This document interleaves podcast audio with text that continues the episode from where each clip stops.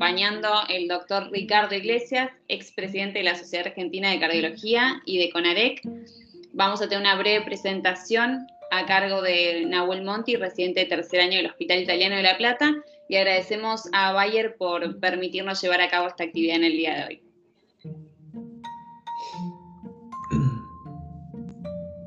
Bueno, comenzamos, ¿se le parece? Buenas tardes a todos. Eh, vamos a hacer una breve introducción al tema del día, simplemente. Para repasar un poco entre todos, en este eh, gráfico de la cascada de anticoagulación que todos conocemos, la idea es poder ubicar los anticoagulantes directos, que son el tema que nos ocupa en el día de hoy. Entre ellos sabemos que los tenemos de dos tipos, al menos. El grupo de rivaroxaban, apixaban, edoxaban, que eh, van a inhibir la formación del complejo protrombinasa, como sabemos, y por lo tanto la formación de trombina a partir de protrombina. Estos inhibidores del factor 10 activado es un gran grupo de estos anticoagulantes directos. Por el otro lado, ubicamos al conocido dabigatran, este inhibidor de la trombina de manera directa, que va a impedir por su parte la formación de la fibrina a partir del fibrinógeno. Estos nuevos anticoagulantes directos que han venido en parte para quedarse a venir a desplazar también una gran etapa que han tenido los anticoagulantes eh, o los antagonistas de la vitamina K por su parte. Sabemos que hasta la fecha los anticoagulantes directos se están utilizando y han sido utilizados y probados en diversos escenarios clínicos. Por un lado, eh, como todos sabemos, la fibrilación auricular, los síndromes coronarios agudos, la prevención de TBPT, las varulopatías y en la enfermedad vascular periférica.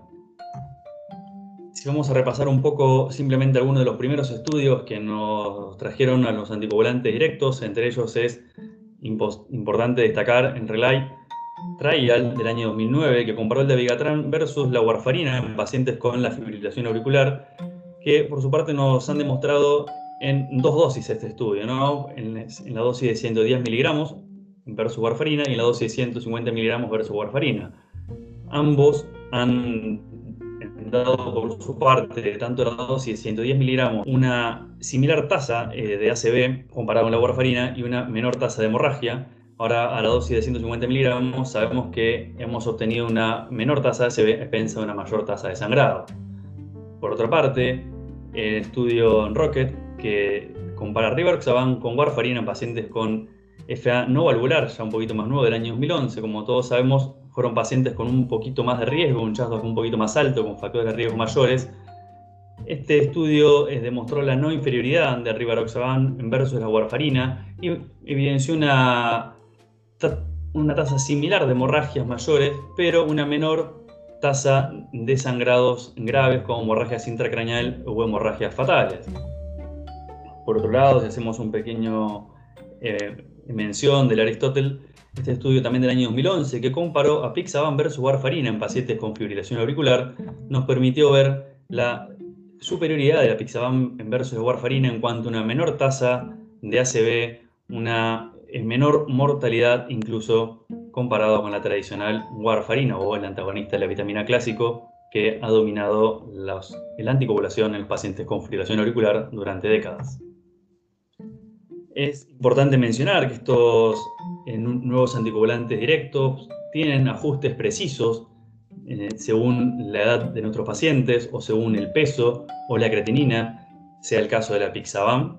Si vamos al caso del Rivaroxaban, sabemos que lo ajustamos según la función renal. Esto nos obliga a bajar la dosis, tanto la dosis estándar, pensándolo para fibrilación auricular o para la patología en la que lo estemos indicando, tienen la indicación precisa de ajuste cada uno por su parte. El dabigatran también necesita ajustes según la edad y esto es lo importante que tenemos que recordar a la hora de indicar estos nuevos anticoagulantes directos a nuestros pacientes. Este grafiquito simplemente viene a poner un poco de resumen de cómo deberíamos indicar a nuestros pacientes según la función renal, si es normal, según el clean de creatinina, eh, qué estaría indicado utilizar y en función de que esté hubiera deteriorado, cómo deberíamos posiblemente ajustar la dosis y cuál de ellos deberíamos evitar. También en función del peso de nuestros pacientes, si es un paciente que esto lo consideramos entre peso normal, fíjense que la tabla habla de entre 60 y 120 kilos, por debajo de esto habla de un ajuste de dosis y evitar ciertos de estos anticoagulantes como el de Vigatran y el rivaroxaban. Y si para el otro lado estamos en una obesidad severa, un índice de masa corporal mayor a 40 o un peso mayor a 120, también nos habla de usar con precaución rivaroxaban y evitar el dabigatran entre ellos. Entre el, peso de 60 y 120 kilos nos permitiría utilizar los anticoagulantes sin ningún tipo de ajustes, salvo que la función renal estuviera alterada. No es menor que, como todos sabemos, el control que exige por su parte los antagonistas de la vitamina K y el, control riguroso por parte del hematólogo, el, control por parte del paciente que lo obliga a una mayor adherencia, que esto es algo de, por un, punto los anticoagulantes directos vienen a, quitar ese punto engorroso, por así decirlo, que también se ha visto que han traído mayores complicaciones en cuanto a la adherencia. Pacientes que consultan menos, por su parte, pueden llegar a tener complicaciones mayores, complicaciones hemorrágicas en cuanto a un mal uso o un uso indebido o un no ajuste de estos fármacos. Y es de destacar también que los antídotos actualmente en nuestro país, el único que podríamos llegar a conseguir es el del dabigatran, el anticuerpo monoclonal, el idarucizumab, que es bastante difícil igual de conseguir, sería el único que podría revertir el dabigatran. El resto de los anticoagulantes eh, directos que podríamos utilizar, el rivaroxa o la pixaban, no tendrían actualmente en nuestro medio un antídoto, pesar de que podríamos intentar corregirlo con factores de anticoagulación en caso de una descompensación hemodinámica, un sangrado mayor grave, no sería eh, los que nos podría ayudar de manera precisa y sí sabemos que esto no ocurriría con los antagonistas de, la vitamina K. Esto nos pone frente a una balanza bastante delicada y en la que eh, tomamos un, poder eh, o tomamos una decisión aún un poco más fuerte con nuestros pacientes para saber y tener una educación clara sobre ellos, sobre los factores de riesgo, los cuidados que deben tener y cómo tenemos que controlarlos.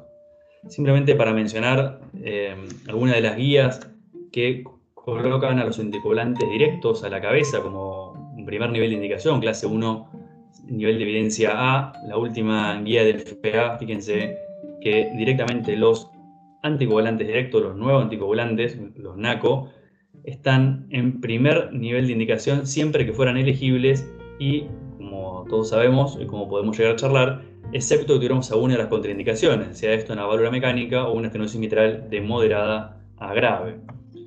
Por su parte, si vemos también la última guía de TEP del año 2019, siempre que se pudiera y siempre que nuestros pacientes sean elegibles para un NACO, para un anticulante directo, cualquiera sea de ellos, estarían recomendados por sobre los antagonistas de la vitamina K clásicos como todos conocemos. Esto simplemente para hacer mención a dos de las guías, dos escenarios clínicos que hoy por hoy nos obligan a siempre que podamos utilizarlos ir a por ellos y por tanto los horizontes que se abren y los caminos que nos permiten hacia adelante eh, utilizar estos nuevos anticoagulantes directos seguramente sean mayores y sean con mayor nivel de evidencia y mayor nivel de indicación en muchos más escenarios clínicos que lo que tenemos hasta ahora, que por cierto son bastantes también. Voy a dejar de compartir un segundito acá. Bueno, Nahuel, muchas gracias por la presentación. Terminaste, ¿no? Sí, quiero ver de sacar mi presentación.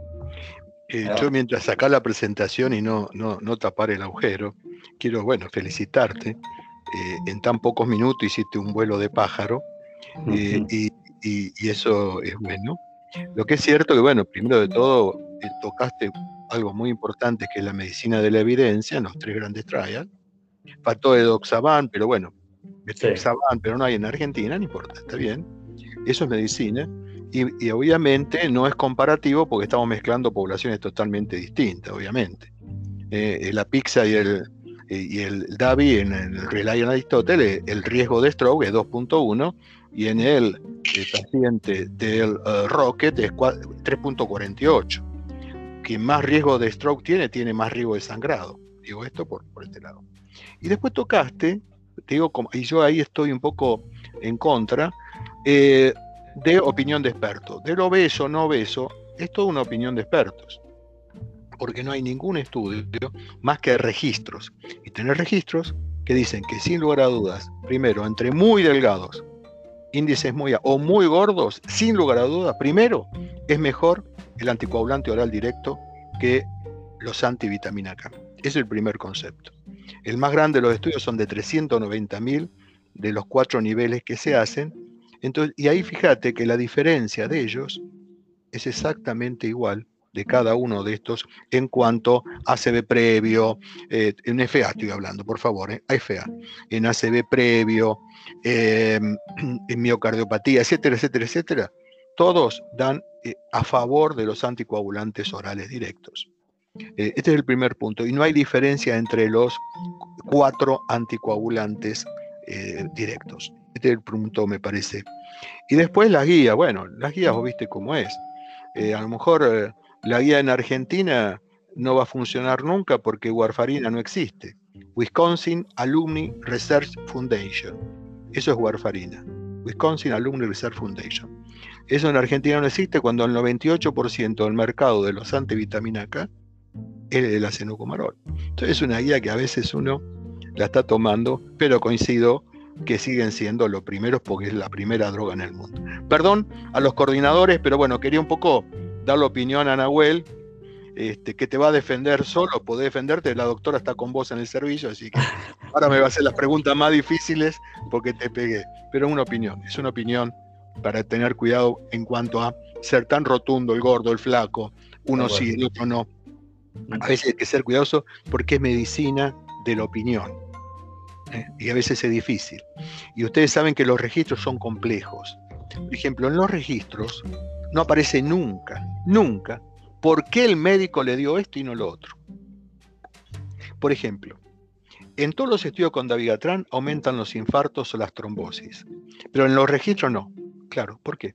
Porque en el prospecto dice que si tiene enfermedad coronaria es preferible no darlo. Entonces, lo más probable que el que lo indica, conociendo este dato, va a dar los otros. ¿Se entiende? Entonces a veces en los registros no figura nunca por qué se le colocó uno y el otro.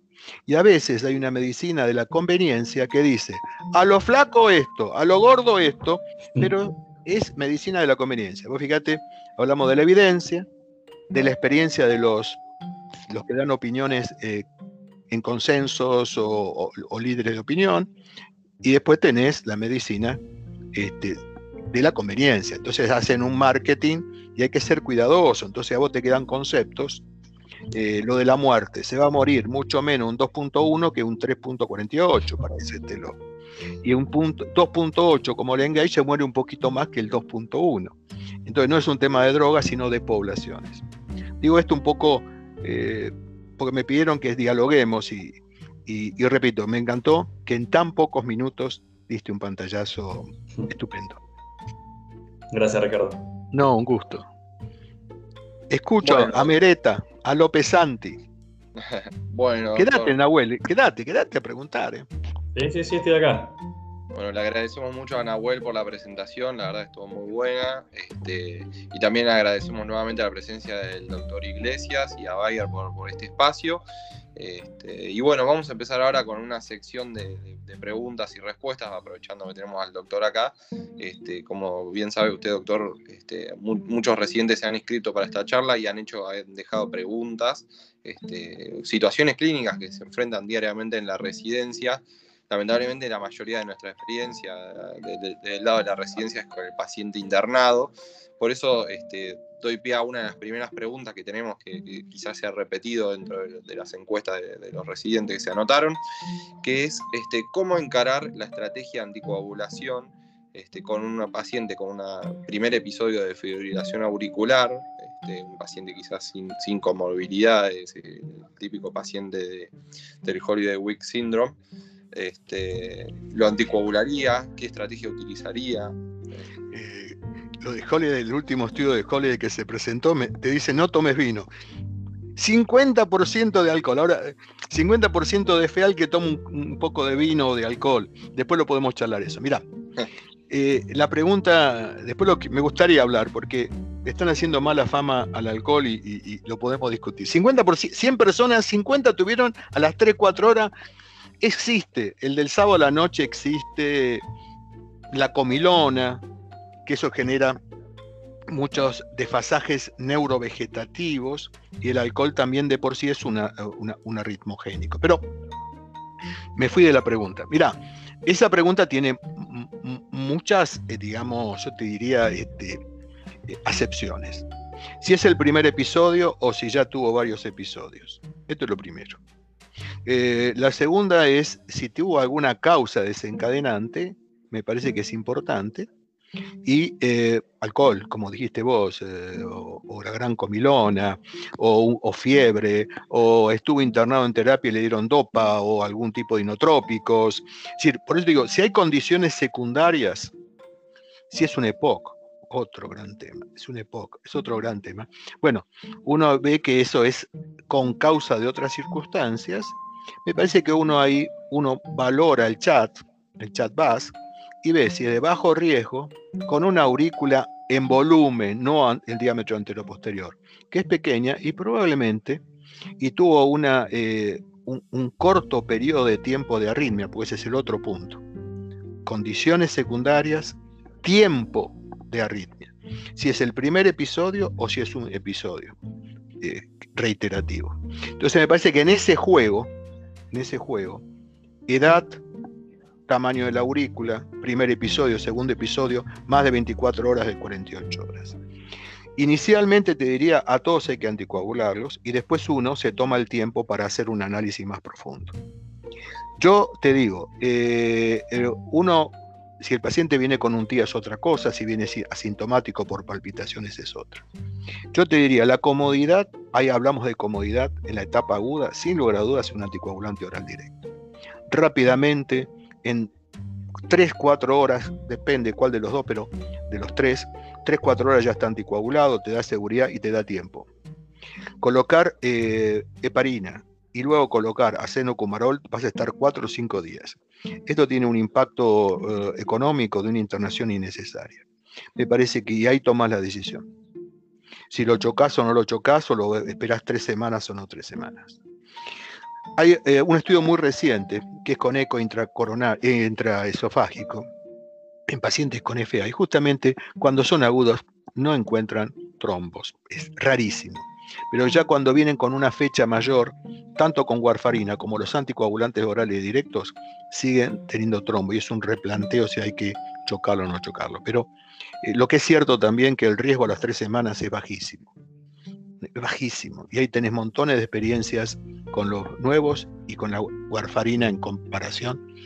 No, no, lo que vos tomás ahí es cuánto tiempo tarda en poder revertirlo y esté bien anticoagulado. Pero las embolias son rarísimas. Desde cualquier estudio que ustedes se tomen de las tres grandes drogas, este, o de las cuatro con el no van a encontrar embolia. Por ende, no es el objetivo la embolia. No es un objetivo. ¿Por qué? Porque necesitas más de 30.000 pacientes para saber si una embolia puede aparecer. Repito, por favor, no quiero hablar demasiado, dije que no iba a hablar mucho. Eh, primer episodio, segundo episodio. Tiempo de duración, eh, causas secundarias, aurícula y hacer el chat. Anticoagular siempre y ahí discutís cuánto tiempo. ¿eh? Y si es un primer episodio con un chat bajo, lo dejas tres semanas que recupera la patada mecánica y después lo más probable es que haya que dejarlo sin medicación si está en condiciones de un chat bajo. Ni aspirina. Bárbaro. Ricardo, y ahora una consulta, otra duda también que, nos han planteado muchos recientes. A la hora de indicar un DOAC, un nuevo anticoagulante, ¿qué precauciones tenemos que tener con los pacientes y qué interacciones tenemos que temer a la hora de indicarlos? Bien. Eh, mira, yo voy a ser simple porque eh, dos cositas, dos cositas. Eh, los glóbulos rojos, porque el principal factor de hemorragia, luego de una hemorragia reciente, que eso seguro, si tuvo una hemorragia dentro del mes, altísima chance de una nueva hemorragia con cualquier anticoagulante. Y la segunda, la anemia. Si el paciente está anémico, podemos hablar de 32, 34, 30, depende, la anemia, eh, que ustedes se fijan, el Hasbled no está, que es un score de riesgo de sangrado, pero sí está en el hemorrage y en atria. Y esto creo que si usan el Hasbled, busquen la anemia. ¿Por qué? Porque ese paciente o tiene insuficiencia renal, o tiene un pólipo, o tiene una úlcera, o tiene un cáncer. ¿Mm? Eso por un lado. Y el segundo, primero buscar la anemia, buscar los glóbulos rojos. Y el segundo es buscar el riñón. El riñón, digamos, estas drogas no hacen controles eh, periódicos de coagulación, y me parece brillante. Pero cuidado, el éxito o el fracaso de estas drogas depende del riñón. Y esto es algo que yo estoy viendo, muy frecuente. Se subutilizan en añosos cuando tienen buena función renal, por ejemplo, o aceptable, más de 50 declines. Entonces le ponen baja dosis por miedo. Y ese es un error, porque esos pacientes, o 15 miligramos de rivaroxaban o 2,5 este, de apixaban. Y sabe que peor de todo, cuando ustedes analizan los registros, son los que más arritmias, más embolias tienen y más muerte, porque se está minimizando y eso es, eso es por miedo. Entonces el riñón es fundamental. No es la edad, es el riñón. Y poner la dosis. Menos de 50, hay que bajar la dosis. Y después vendrá otro tema que a lo mejor vendrá una pregunta que hacemos con menos de 15. Que eso es medicina basada en la experiencia, porque no hay estudios eh, randomizados que te den la respuesta. El riñón y la sangre. Perfecto, es un dato importante, porque muchas veces la gente se asusta con el tema de la edad y suele ser la principal limitación a la hora de indicarlos, no indicarlos, o incluso que los pacientes, como usted dice, estén con dosis subóptimas tratados y por ende después terminen haciendo fenómenos embólicos. Mira, perdóname, eh, Pilar, acaba de salir hace muy poquitos días un registro. Eh, 38.000 o 39.000 eh, personas. Eh, todos por arriba de 90 años. Por ende, la media es 92 punto y pico. Entonces, el beneficio neto entre el riesgo del sangrado y el beneficio es del 18% a favor del beneficio neto. Pocos estudios, pocos estudios o pocos registros dan 18% de beneficio neto. Sangrado sumado, digamos, este, o restado a este, la embolia, el stroke, la muerte, la embolia periférica y demás. 92 años, 92. Hay estudios, eh, hay uno con Rivaroxaban que es por arriba de 85 años. Y así podemos hablar. Y arriba de 75 te está dando lo mismo. Te estoy yendo al extremo máximo. Bien. El gran miedo es el riñón. Eh, si el riñón es bueno, el problema le da, por supuesto, si está demenciado, etcétera, si no, si no hay nadie que le dé la medicación, estamos hablando de casos mínimos, porque hay mucha gente vieja, pero los casos estos, caídas, caídas, cuando uno analiza en caídas, miren, eh, uno de cada diez que tiene caídas se puede lastimar, pero ¿sabe qué? De fracturas alguien se tiene que caer 294 veces, 294 veces para hacer un hematoma sudural. Repito, no fractura de cadera, no de, estamos hablando de hematoma sudural. Te tiene que caer 294 veces. Este es un hermoso estudio de hace unos años para decir, señores, ¿qué es la caída? Sí, se puede fracturar, pero no le tengan miedo a la anticoagulación porque es más riesgoso. La potencial, el potencial ACV eh, con todas las consecuencias cognitivas, eh, motrices, sensoriales y sensitivas. No, no, yo te digo, el, viejo eh, es el... Hay un, hay un tema que a mí me gusta mucho, se llama edadismo. El edadismo es un concepto realmente muy interesante, que es la discriminación que se hace por edades.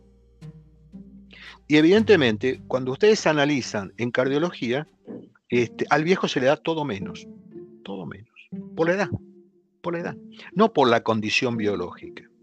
Entonces, y es así que el que más FA tiene es el viejo.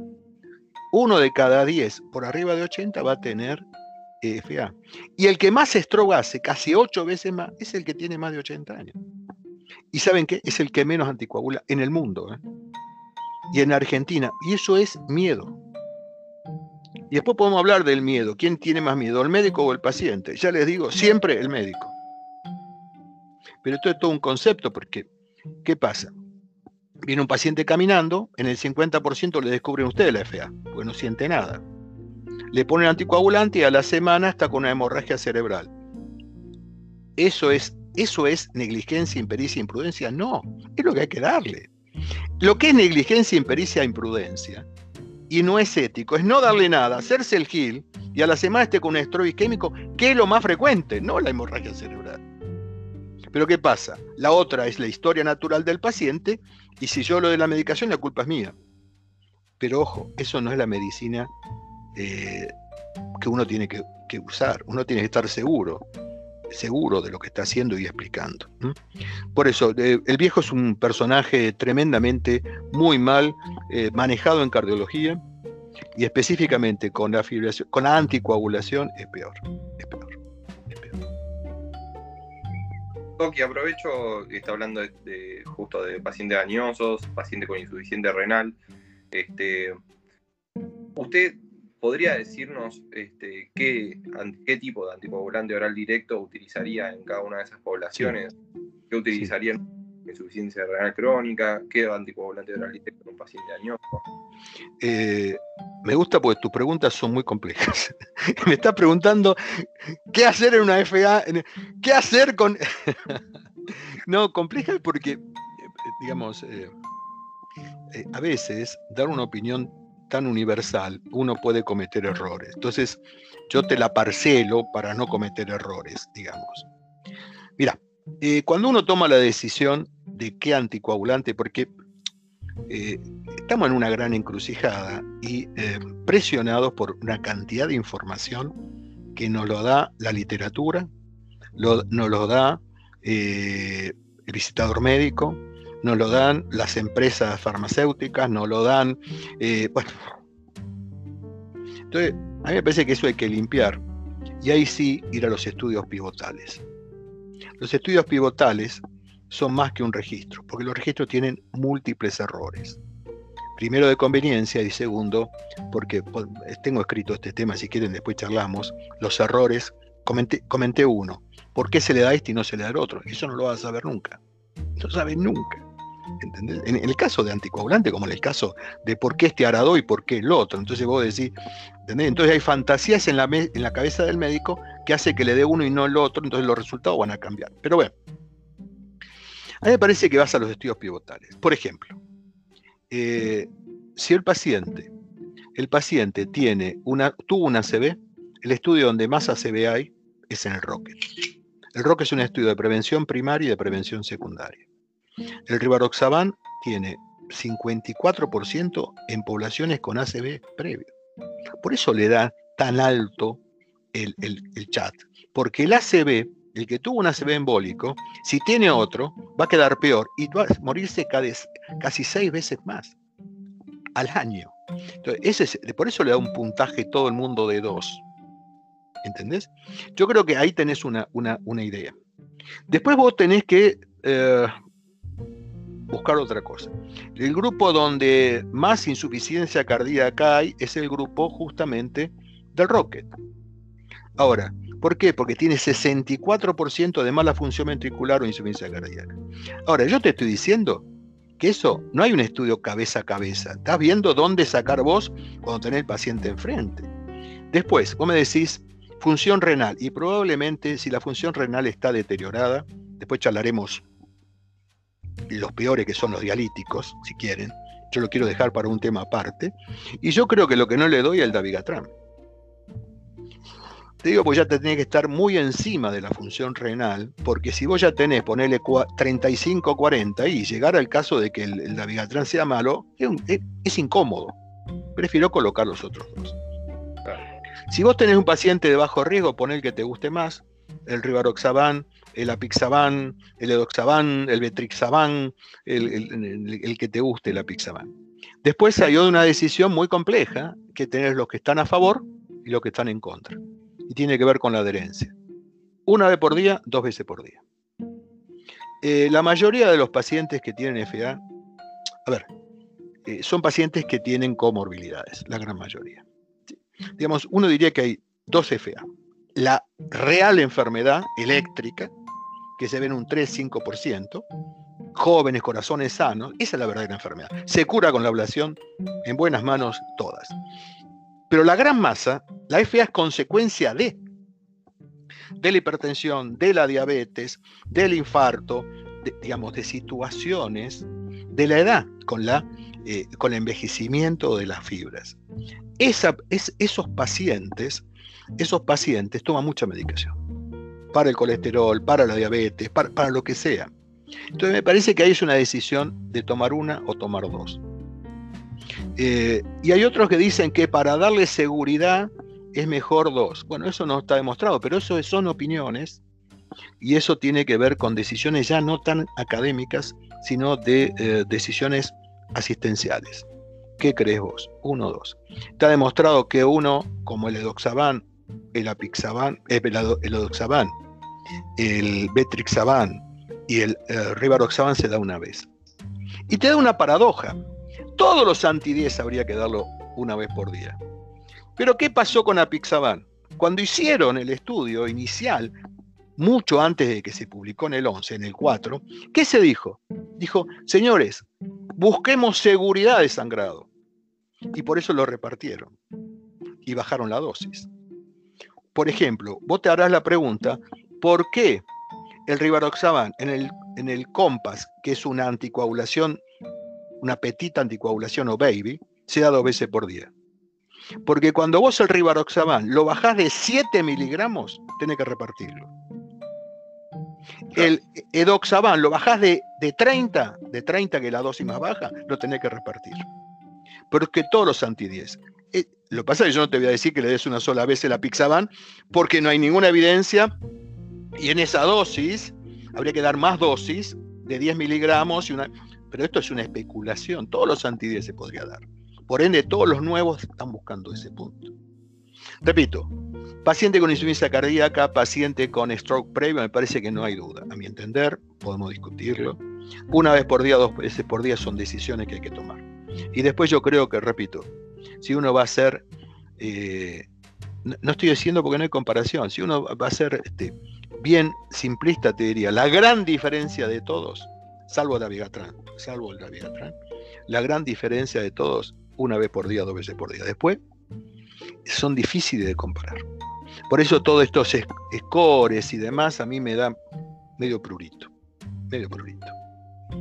Medio prurito. Por ejemplo, salió hace poquito este, que el Erech, que Ezequiel escribió y dice que el ACB no habría que darle a Rivaroxaban. Es, al revés de lo. ¿Dónde sacaron eso? Pero, eh, ojo, le hizo un comentario, eh, para, creo que para Ecosiac. Ese, ese estudio es, un, es una opinión de expertos. ¿Dónde salieron eso? Te digo para darte un ejemplo. En eso hay que ser muy cuidadoso. Entonces mi recomendación, trata de ir a buscar a tu paciente a los estudios pivotales. ¿eh? Es buscar a tu paciente. Todos no son iguales, todos los pacientes no son iguales y me parece que, bueno, hay que hacer un traje a medida. Yo creo que casarse con uno solo está bien para conocerlo perfectamente, pero tenés que basarte en el paciente individual. Ricardo, voy a aprovechar para hacerte una de las preguntas del chat que nos está preguntando una residente de San Luis, Celeste. Eh, ¿En qué horario es ideal la toma de los DOAX y que si tienen que tener alguna relación específica con las comidas o no? Sí, sí. Eh, muy importante. Mira, el Rivaroxaban es el único que necesita comida. En dosis de 15 o de 20. No la de 2,5. Eh, ni, ni, ni la de 10. Eh, ¿Por qué? Porque se absorbe 30% más. Entonces, la, recomendación que yo hago a mis pacientes es a la noche con la cena. ¿Por qué? Decir, ¿por qué Ricardo Mario a la cena y no en el almuerzo? Y te voy a decir por qué. El pico mayor de embolia y de stroke se ve a la mañana. después podemos discutir o filosofar si es el fenómeno inflamatorio, si es el fenómeno de desbalance neurovegetativo. Pero cuando uno analiza con todas las drogas, con warfarina, con, cualquiera de estos anticoagulantes, el, mayor eh, riesgo de stroke uno lo va a ver en las primeras horas de la mañana. Digamos, en eso vaso. No hay una recomendación. Sí, con comida. Sí, con comida. Pero eh, yo lo doy a la noche por este comentario que te estoy haciendo. Vos fíjate que, bueno, ahí viene la gran discusión con los antihipertensivos. Este, con estos estudios que lo dice a la noche, porque a la mañana, que la hipertensión nocturna, algo pasa. Fíjate en el diabético, que es el diabético en hipertensión, es el paciente que más desbalance neurovegetativo. Por eso de noche la presión no le baja, algo pasa. Entonces, algo pasa y puede estar condicionando este tema. Así que yo lo doy de noche eh, por este motivo. Perfecto, Ricardo. Otra pregunta que, también cuando armamos compilar ahí los cuestionarios de los chicos que vimos se repetía es en los pacientes que tienen valvulopatías. Yo no ah. quiero ir siempre una complicada, pero. Sí, pero soy bastante hijo de mil. Pero eh, como el padre, gran tipo, pero hacía preguntas difíciles siempre. Eh, igual a Mereta, Alejandro. No, mira, eh, eh, la verdad que la valvulopatía, vos fíjate cómo nacen los estudios estos. Dejaron afuera los valvulares, todos, todos. Lo dejaron afuera porque no se olviden que el primer anticoagulante oral directo, el semigalatran, el semigalatran estuvo vendido, se vendía en la calle, se vendía. Y andaba, era espectacular. Los estudios dieron muy bien, pero después dio hepatopatía y mató gente. En poco tiempo, el único país que no lo había probado es Estados Unidos. Como venía con esto, como venía con este antecedente de un anticoagulante oral directo, fíjense ustedes que el RILA es un estudio abierto, que es un error conceptual en, la clínica de, primer nivel hacer un estudio de investigación clínica abierto. Pero ¿qué pasa? Había tanto miedo que dijeron, tenemos que saber qué está tomando. Eh, entonces, ¿qué pasa? Por ese lado, había tanto miedo que dejaron todos los valvulares afuera, para no reagravar los resultados de la anticoagulación en la FA. ¿Por qué? Porque vos estás metiendo valvulopatías que pueden tener en el seguimiento descompensaciones, muertes súbitas, eh, operaciones, bueno, todo lo que tenemos hoy conocido en este punto. Por eso quedaron afuera. Por eso el primer título es filiación auricular no valvular. La realidad que después, haciendo análisis mucho más concienzudos, en los leves, en las leves, hubo leves en todos los estudios y hubo bastantes pacientes con estenosis aórtica leve o moderada, estenosis mitral leve, hubo pacientes con insuficiencia mitral. Bueno, si la valvulopatía no es compleja, como bien lo dijiste vos, evidentemente se puede dar y no hay problema. Punto uno. Punto dos, valvulares biológicos o mecánicos. Nunca. Y los biológicos empezaron a aparecer dos estudios, estos últimos, el último año. Uno es un estudio que es el mejor título, el más grande título de todo lo que yo hice de cardiología y el único que me acuerdo, es el estudio River. El estudio River, me encanta, me encanta. Eh, ese estudio demostró que en pacientes con filación auricular y recambio de válvula biológica es igual que la warfarina. No digo que lo implementemos porque todavía no está autorizada esta indicación en Argentina. Rivaroxaban en recambio biológico en filiación auricular. Y en Enveil, que fue el año pasado, que es con eh, edoxaban, en pacientes con plásticas o cirugía de recambio biológico, posición aórtico mitral, sin FA, que dio es igual y con menos sangrado. Son los dos primeros estudios que te dicen, con biológica no vas a tener problema, epiterizan bien, no hay embolia y no hay sangrado. Entonces, y la mecánica es una mala palabra. Hay que esperar un par de estudios que están en camino. Y la mala palabra nace por un estudio eh, que fue hecho con la Vigatram. Y ese estudio aumentó la trombosis eh, en posición aórtica. Y bueno, después ahí uno puede decir por qué. Hubo que suspenderlo, hubo que abortarlo, porque en realidad el estudio fue realmente grave lo que ocurrió. Uno puede decir, y habrá sido porque la dosis no era indicada porque ustedes vieron que eh, los INR en válvula mecánica hay que tener un poquito más alto. Otros dicen, ¿no será que con el endotelio sano eh, la trombina, si la inhibimos del todo, la trombina eh, es una sustancia bipolar, es bipolar. Si el endotelio está bueno, es antiinflamatoria, antitrombótica. Si el endotelio está enfermo, es protrombótica. Y en el, endotelio de un paciente de este tipo, a lo mejor la inhibición tan profunda eh, no es bueno. Los anti-10 lo que hacen es bajar el, pasillo antes, para que no se produzcan mil moléculas de trombina. La otra inhibe la trombina toda circulante, toda. En cambio, lo otro, la que está circulando, circula. Lo que no estoy haciendo, esta es la diferencia entre los anti-10 y los directos. Los directos en la trombina. Entonces, bueno, y eso fue una mala palabra. ¿Y quién se anima hoy a jugar en ese partido? Hay algún par de protocolos este, que se están haciendo con válvulas mecánicas, este, con fibración auricular. Me parece que eh, con leves moderadas, jueguense. Y hay un estudio muy lindo que se hace en, la medicina de la indigencia, con estenosis eh, mitrales severas. Lo está llevando adelante Yusuf. Argentina también está incluido. Eh, sin fibración auricular. Estenosis mitral severa. Ese es un estudio interesante.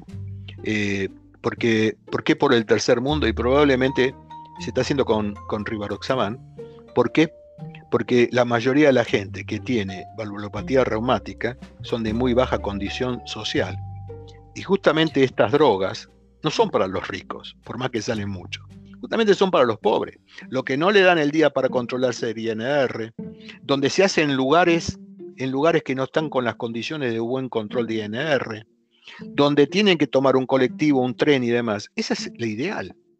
Esta medicación es justamente cuando ustedes analizan los INR de lugares pobres en el mundo o lugares ricos, los lugares ricos tienen mejor INR todos los pacientes que los lugares pobres.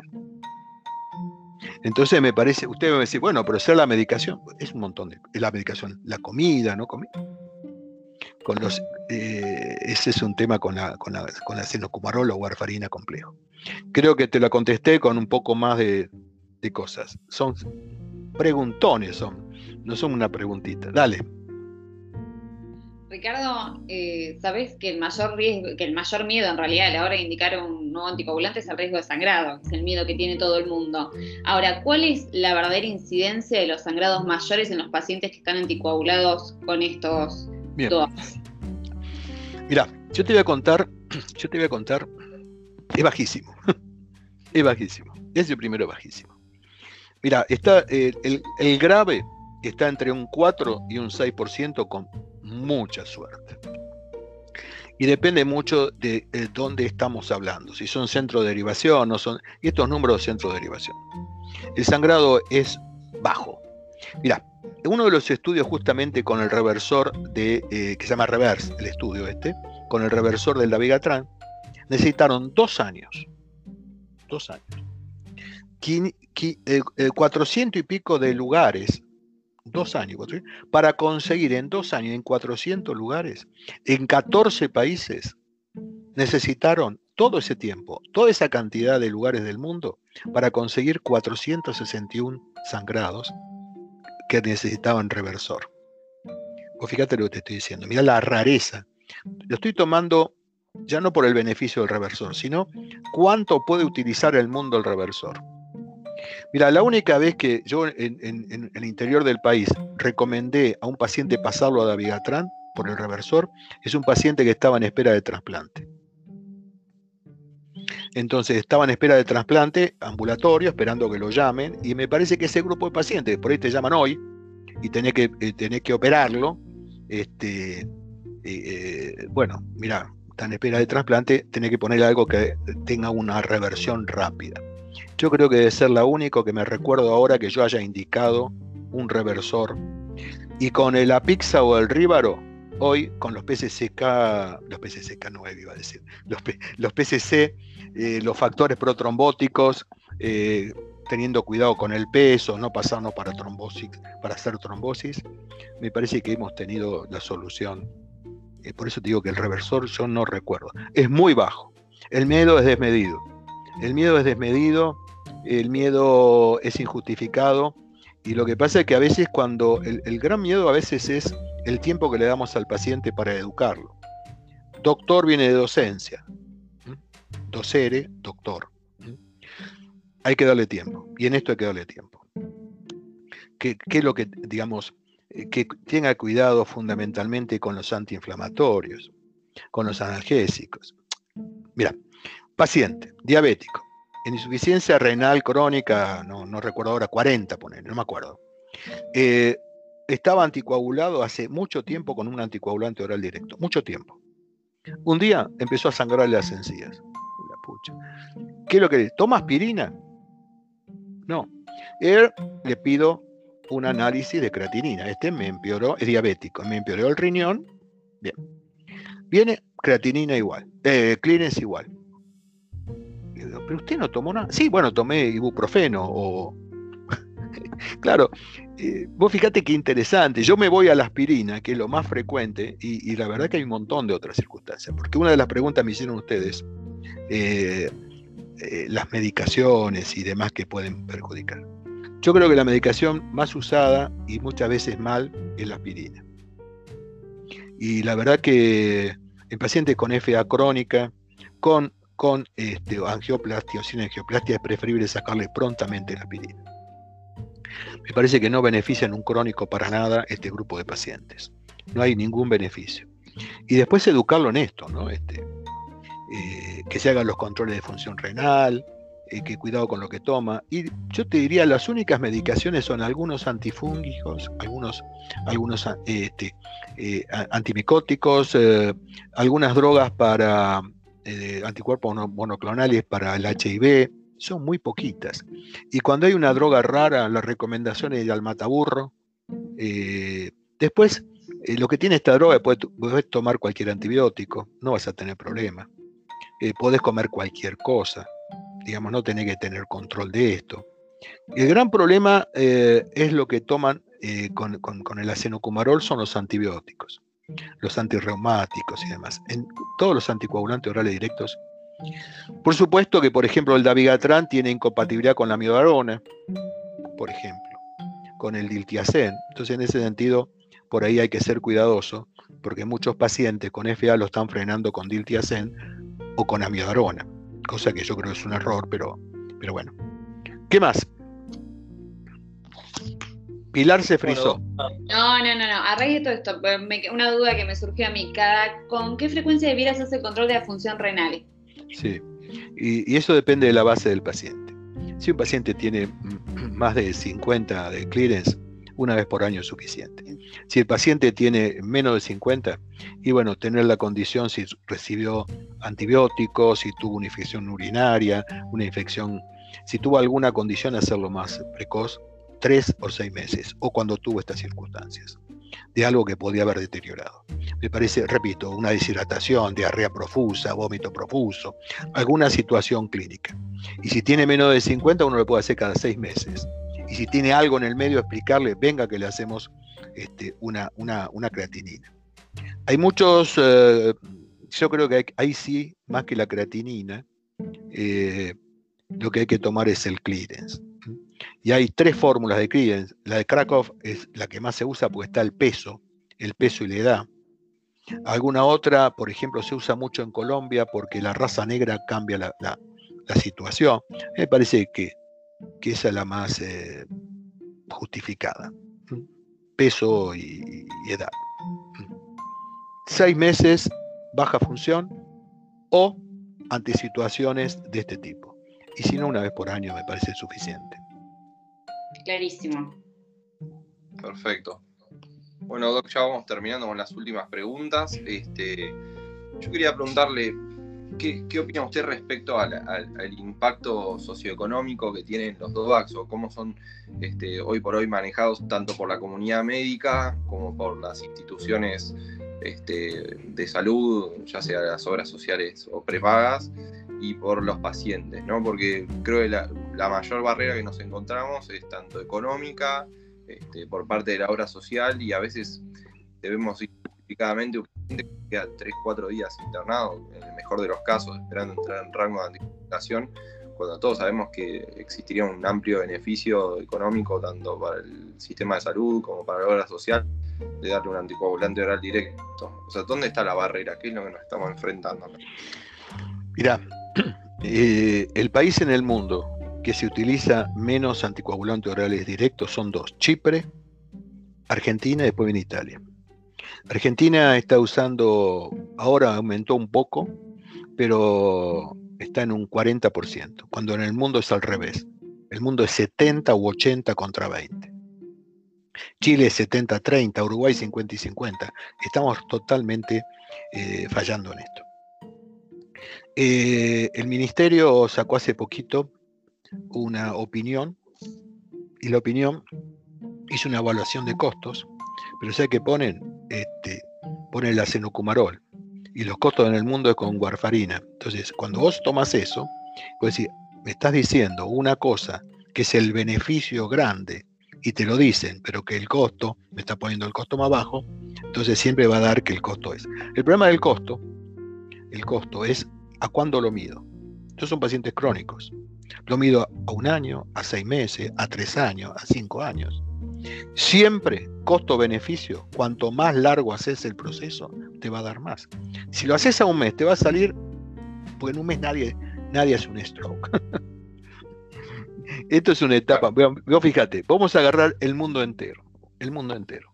En el mundo entero, un no anticoagulado más o menos tiene 5% de riesgo anual de hacer stroke.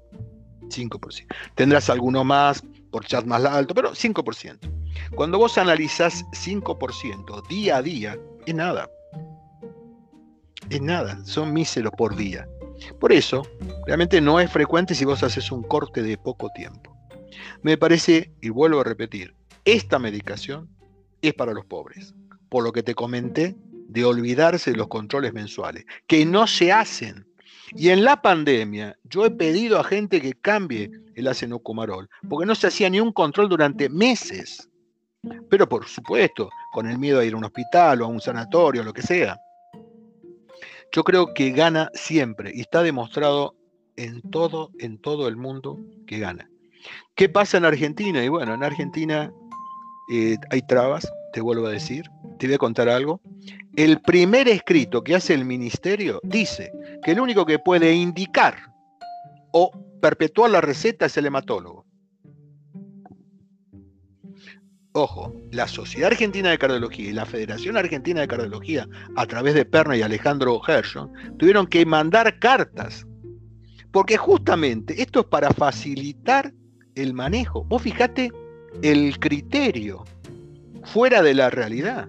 Y ojo, no tengo nada con los hematólogos. Los hematólogos tienen que reinventar viendo aquel que va a sangrar. Ese es 4, 3, 6% que puede hacer una hemorragia cerebral. Tienen trabajo, mucho trabajo. Es decir, me parece que, claro, lo que se deja de hacer son los controles mensuales, que es una entrada todos los meses de un grupo de, de temas, ¿no? Me parece que por adherencia, porque en esto no se mete los ACV anuales, no se mete eh, las embolias periféricas, no se meten un montón de situaciones. Entonces me parece que es un error conceptual y es un error de, un dogma. No un dogma. Pero sé cuál es lo peor. Mira, nosotros, yo en el año 2009, 2008, hice un análisis de la receta en el Ministerio del Cardiólogo. O sea que la receta del cardiólogo, ya pasaron muchos años, ¿no? Pero había vasodilatores cerebrales, 60% de ansiolíticos, polivitaminos, vitaminas, eh, hepatoprotectores, digamos, polivitamínicos, deme la vitamina, la vitamina D, deme la D, deme la D, que previene el COVID. ¿Vos sabés la cantidad de dinero innecesario que no salva ni media vida? Ni media vida. Entonces, ahí hay que educar y hablar con el paciente. Bueno, eso es un punto fundamental. Eh, no me cabe duda de esto, no me cabe duda. Yo soy un amante de los anticoagulantes orales directos, trabajé como investigador en la Pixaban, conozco el Rivaroxaban y estuve en montones de, estudios y, demás. No hay, hoy, si hubiese venido la warfarina y entraba a la ANMAT o a la FDA, lo hubiese rebotado por la inestabilidad. Es muy inestable. Vos no podés tener con, la, con el mejor control, como se ven estos grandes trials, 60% de control. 54 en el Rocket, que son los más graves, que es más difícil. La insuficiencia cardíaca es peor el, el, INR. 64 el mejor que el Engage. 64%. ¿Vos escuchás lo que te digo?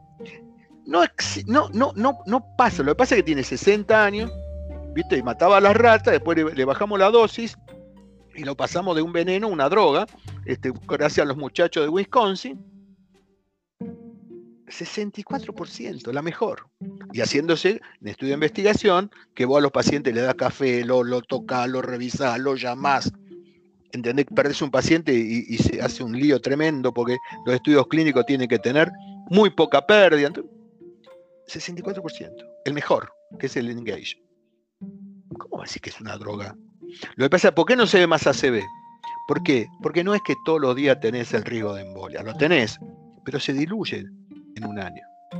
Y si tenés dos, bueno, no sé si te respondí, soy enérgico, pero estoy convencido. Eh, fue fui muy promotor de que se haga esa nota. Por suerte se recapacitó y se mejoró un poco la recomendación. El punto de que, bueno,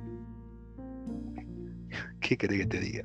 También soy consciente de lo que es el bolsillo, sé de la crisis que estamos pasando, la medicina de la indigencia la entiendo, y, y bueno, y a veces no se puede.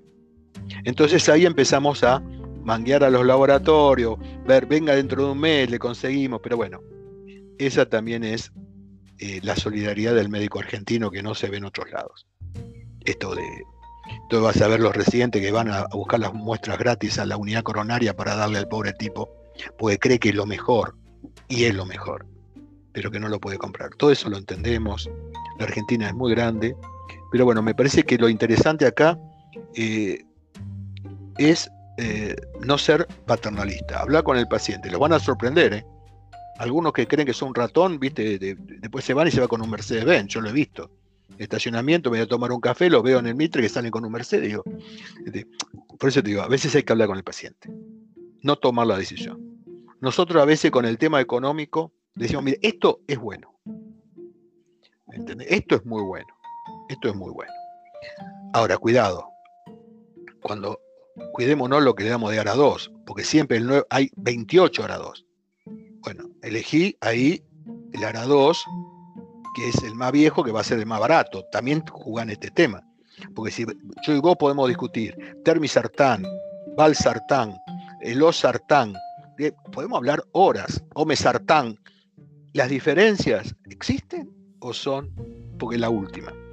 Me parece que hay que ser cuidadoso, sí, con la receta, con el paciente, con el bolsillo, pero en algunas decisiones económicas trabajar con el paciente. La decisión no es tuya. lo que tenemos que pensar como médicos, que yo creo que los jóvenes, empoderar al paciente.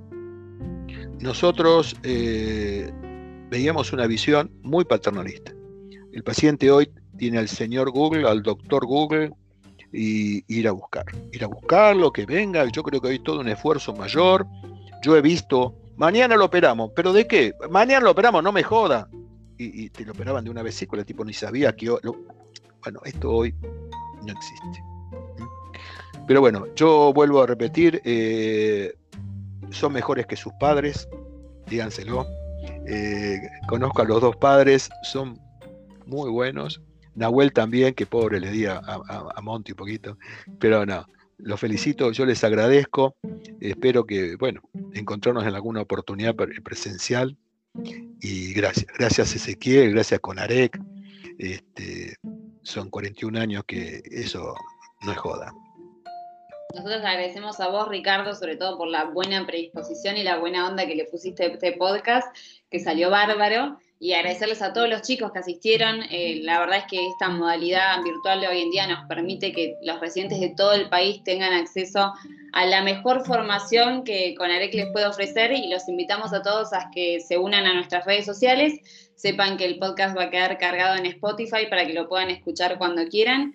Y bueno, esperemos que nos acompañes en muchas actividades más, Ricardo. Muchísimas gracias. No, un placer. Eh, Monty, tuviste muy bien. ya muchachos, en serio, nos vamos a ver. Gracias. Eh, yo no voy a hablar de Conarec, pero podemos hablar. Eh, hemos escrito, leyeron la historia de Conarec, salió publicado en la revista, la revista española. Eso es un logro importante. Un abrazo grande. Gracias, gracias. Gracias por, por tenerme en cuenta.